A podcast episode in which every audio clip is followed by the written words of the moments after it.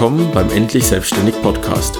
Hier erhältst du nützliche Informationen, die dich dem Traum vom eigenen Unternehmen näher bringen. Dabei ist es egal, ob du schon Umsatz machst, gerade an deinem Produkt arbeitest oder noch nach einer Idee suchst. Ich bin Christoph und ich bin hier, um meine Erfahrungen mit dir zu teilen, damit du nicht die gleichen Fehler machst, die ich schon gemacht habe. Hallo Leute, herzlich willkommen zur Folge 10 des Endlich Selbstständig Podcast. Heute mit dem Thema, was macht man eigentlich mit der Inflation? Ich finde, das ist ein wichtiges, spannendes Thema, da ja zum Beispiel die amtlich gemessene Inflation im November 2021 ganze 5,2 Prozent betragen hat. Vorher ist natürlich die Frage, was ist denn eigentlich dieses Inflation? Inflation beschreibt den Anstieg des Preisniveaus einer Volkswirtschaft über einen Zeitraum, hat Wikipedia so gesagt. Ähm, oder anders ausgedrückt, die Abnahme der Kaufkraft pro Geldeinheit. Das heißt, letztlich, wenn ich 100 Euro habe, wie viel kann ich mir von diesen 100 Euro kaufen? Und von 100 Euro konnte ich mir halt 2002 was ganz anderes kaufen, als ich das jetzt in 2022. Die nächste Frage ist jetzt, gibt es eigentlich die Inflation? Und das muss man ganz entschieden beantworten mit einem Jein. Die genannten 5,2 Prozent Inflation, ich glaube für das Gesamtjahr 2021 lag es bei 3,1 Prozent, wird für 2022 mit 3,3 Prozent erwartet, also die Inflation steigt sogar an. Ähm, aber diese 5,2 Prozent im November, 3,1 in 2021 insgesamt, das ist ein Mittelwert. Ja den das Statistische Bundesamt auf Basis eines sogenannten Warenkorbes ermittelt. In diesem Warenkorb, ja, das muss man sich tatsächlich vorstellen, wie so ein Warenkorb, in dem verschiedene Dinge drin sind mit einer unterschiedlichen Gewichtung. Ja, zum Beispiel legt das Statistische Bundesamt in diesen Warenkorb das Thema Wohnen rein mit insgesamt einer Gewichtung von 32,5 Prozent, Verkehr mit 12,9 Prozent Online-Shopping mit 10,6 Prozent, was natürlich sich im Laufe der Jahre auch verändert hat. Alkohol und Tabak sind mit 3,8 Prozent drin. All diese Werte, wie gesagt, verändern sich im Laufe der Zeit, im Laufe der Jahre. Online-Shopping war 1980 da eher nicht so vertreten. Und das ist die Inflation, von der die meisten eigentlich sprechen. Aber es gibt ja zum Beispiel auch Güter, die ganz andere Inflationsrate. Also wenn ihr jemanden fragt, ja, was kann ich mir denn für eine Million heute in München kaufen? Und was konnte ich mir 2011 in München für eine Million kaufen? Da, da liegen jetzt nicht nur 10 mal 3 Prozent dazwischen, also 30 Prozent dazwischen, sondern wir reden da locker über das Doppelte. Ne? Das ist, oder, oder beziehungsweise du kannst ja von der Million heute nur noch die Hälfte an Quadratmetern kaufen. Ja? Wohnimmobilien in München zum Beispiel unterliegen ganz locker einer Inflation von, sagen wir mal, 8, 9, 10 Prozent pro Jahr. Zumindest in den letzten zehn Jahren dürfte das im Durchschnitt so hinkommen. Aktien zum Beispiel, ähm, auf lange, sehr lange Frist gesehen, der langen Zeiträume betrachtet, da steigt der Aktienindex, steigen die Aktienindizes der Welt im Durchschnitt so mit 7 bis 8 Prozent pro Jahr. Ja, also könnte man auch sagen, Aktien unterliegen einer Inflation von circa 7 bis 8 Prozent pro Jahr.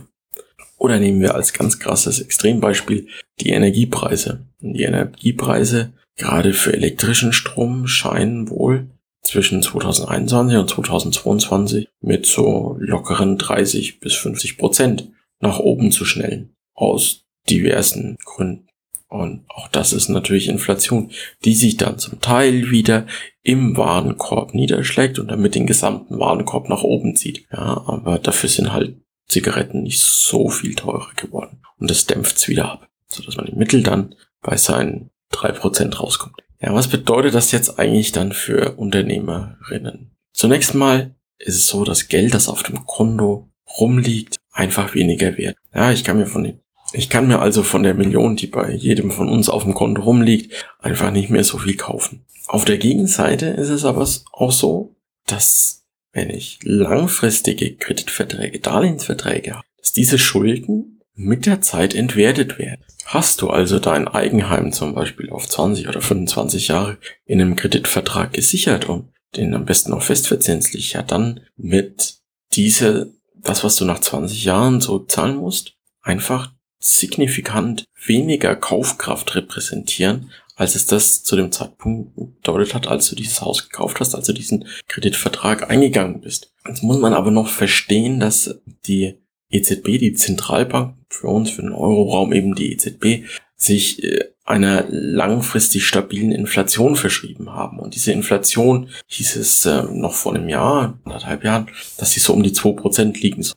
Die EZB ist jetzt schon dazu übergegangen und hat äh, schon mal diese Formulierung geändert oder ihr, ihr Ziel neu definiert und sagt, sie soll langfristig so um die zwei Prozent liegen mit kurzfristigen Abweichungen nach oben auch. Und äh, der Gedanke dahinter ist, dass man gar nicht möchte, dass Menschen, Unternehmen vor allem, ihr Geld herumliegen lassen, in Erwartung vielleicht einer Deflation, also da, wo quasi meine, meine Kaufkraft zunimmt pro Geldeinheit. Man möchte gar nicht, dass dieses Geld rumliegt, sondern man möchte, dass Unternehmen und Privatleute auch das Geld überwiegend investieren, um die Wirtschaft voranzubringen, um ja neue Ideen zu stecken und den Fortschritt damit zu befeuern. Und wenn jetzt diese Inflation nach oben geht, ist ein wesentliches Mittel, mit dem eine Zentralbank dagegen steuert, der Zinssatz. Das heißt, Zinssatz und äh, das Einstellen von Anleihen, Rückkäufen. Im Moment kauft die EZB Anleihen auf auf, druckt quasi frisches Geld die ganze Zeit. Und wenn jetzt diese Inflation nach oben geht, wird sie damit aufhören. Und es werden sich sicherlich auch in den nächsten ein, zwei, drei Jahren Zinserhöhungen anbahnen. Also es ist diese Zinswende, wenn du davon vielleicht schon mal gehört hast. Und das bedeutet wiederum für dich als Unternehmer, dass du, dass das Aufnehmen neuer Schulden für dich teurer werden wird. Die Zinsen werden steigen. Damit werden Investitionen in das Unternehmen. Man merkt es auch in anderen Bereichen, dass man, dass Banken dann vielleicht auch mehr Eigenkapital wieder fordern. Und das wiederum hat natürlich dann Gefahren für dein Unternehmen. Es wird vielleicht schwerer für dich an frisches Geld zu kommen. Wenn du ein Startup hast, das eben auf Wachstum ausgerichtet ist und du massiv Geld reinpumpst und vielleicht auch von, also Geld von Investoren, ja, Risikokapital reinpumpst, dann wird dieses Geld ja ausgegeben. Aber du musst auch in einem Jahr oder zwei dir neues Geld organisieren und es kann dann sein, dass du dieses Geld zu für dich schlechteren Konditionen dir wiederholen musst. Weil natürlich die Leute, die dir Geld geben, diese Inflation mit einpreisen und, und merken, dass sie dir hier und jetzt sehr wertvolles Geld geben, aber es erst in zehn Jahren wieder rausbekommen, zu einem Zeitpunkt, wo das Geld durch die, Invest äh, durch die Inflation deutlich weniger wert sein wird. Und das werden sie ausgleichen wollen. Auf der anderen Seite ist es natürlich so, dass alles, was du einkaufst, durch die Inflation auf Dauer teurer wird. Also musst du an irgendeinem Punkt sicherlich mitziehen. Du wirst irgendwann deine Preise erhöhen müssen. Und dann stellt sich die Frage, kannst du es dir leisten, deine Preise vielleicht nur für Neukundinnen zu erhöhen? Oder musst du es auch für bestehende Kunden? Können deine Kundinnen sich das leisten? Und wenn du es dir nicht leisten kannst, deine Preise zu erhöhen, weil deine Kunden es nicht vertragen und dir reihenweise abspringen, ja, was, was magst du dann? Wie federst du diese höheren Kosten ab? Wo hast du Einsparpotenzial? Das sind alles Probleme, die, die da vor dir stehen. Ja. Und du hast ein noch ein weiteres Risiko ist das sogenannte Zinsänderungsrisiko. Ja. Nehmen wir an, du hast einen Kredit aufgenommen, der entweder schon aus der Zinsbindung rausgelaufen ist oder vielleicht nie der Zinsbindung unterlag. Insbesondere bei Immobilien ähm, ist das halt ein Problem, weil wir da gleich über große Summen sprechen. Ähm, du hast eine Million aufgenommen zu einem sagenhaften Zinssatz von einem Prozent. Ja. Wenn das jetzt aus der Zinsbindung rausläuft und die Bank dir dann einen neuen Zins vorschreibt und sagen wir, der liegt bei drei oder vier Prozent, ja, dann stehst du vor dem Problem, dass plötzlich deine Zinszahlungen einfach das Dreifache sind. Die Frage ist, kannst du dir das leisten? Kannst du dir statt einer Rate von, keine Ahnung, 1000 Euro im Monat, kannst du dir dann 3000 Euro leisten?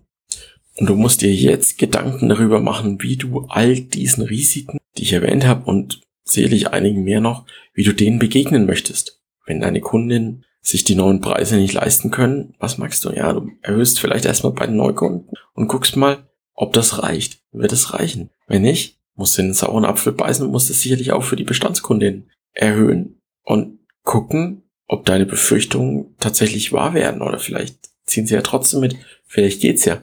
Du musst eventuell oder du kannst eventuell dein Produkt so weiterentwickeln, dass es höhere Preise rechtfertigt, weil es für deine Kundin einfach mehr Value hat, mehr, mehr Benefit hat. Vielleicht schaffst du es, neue, bessere Märkte zu erschließen oder besser zahlende Märkte zu erschließen oder deine Positionierung so anzupassen, dass du einfach die höheren Preise wieder rechtfertigen kannst. Und was deine bestehenden Kredite angeht, verschaff dir einen Überblick, schaust dir an, wann läuft dieser Zins oder wann läuft dieses Darlehen aus der Zinsbindung raus und dann überleg dir, wie kannst du jetzt damit umgehen. Wenn das noch fünf Jahre hat und du Sondertilgungsrecht hast, ja, vielleicht hast du irgendwo auch Geld rumliegen und kannst das, kannst diesen Kredit schon mal aggressiv abbezahlen. Ja, vielleicht äh, andere Option ist, dass du dir ein Vorwartdarlehen geben lässt. Das heißt, du gehst zu deiner Bank, du redest mit deiner Bank pass auf, der folgende Kredit läuft in drei Jahren aus. Ich möchte jetzt schon für den Zeitpunkt, wenn der ausläuft, ein Darlehen abschließen. Was für Konditionen könnt ihr mir anbieten? Und dann natürlich auch shoppen gehen, ja, und äh, auch andere Banken anfragen. Ja, das waren so ein paar Inspirationen, so kurzer Einstieg in die Thematik Inflation. Und da würde mich einfach auch wieder interessieren, hast du dir schon Gedanken darüber gemacht, was die Inflation für dein Unternehmen und dich bedeutet? Und was für Lösungsstrategien hast du erarbeitet? Wie denkst du, wirst du damit umgehen? Freue mich drauf, von dir zu hören. Mach's gut und bis zum nächsten Mal. Ciao. Falls du eine Frage oder Anmerkung für den Endlich Selbstständig Podcast hast, hinterlasse eine Nachricht unter der 08102 984 9595 oder schreibe eine E-Mail an podcast.endlichselbstständig.info. Anrufe und Audioaufnahmen werden bevorzugt behandelt. Abonniere den Podcast bei iTunes, indem du nach Endlich Selbstständig suchst oder besuche www.endlich-selbstständig.info für mehr Informationen zur Show. Danke fürs Zuhören und wir hören uns demnächst.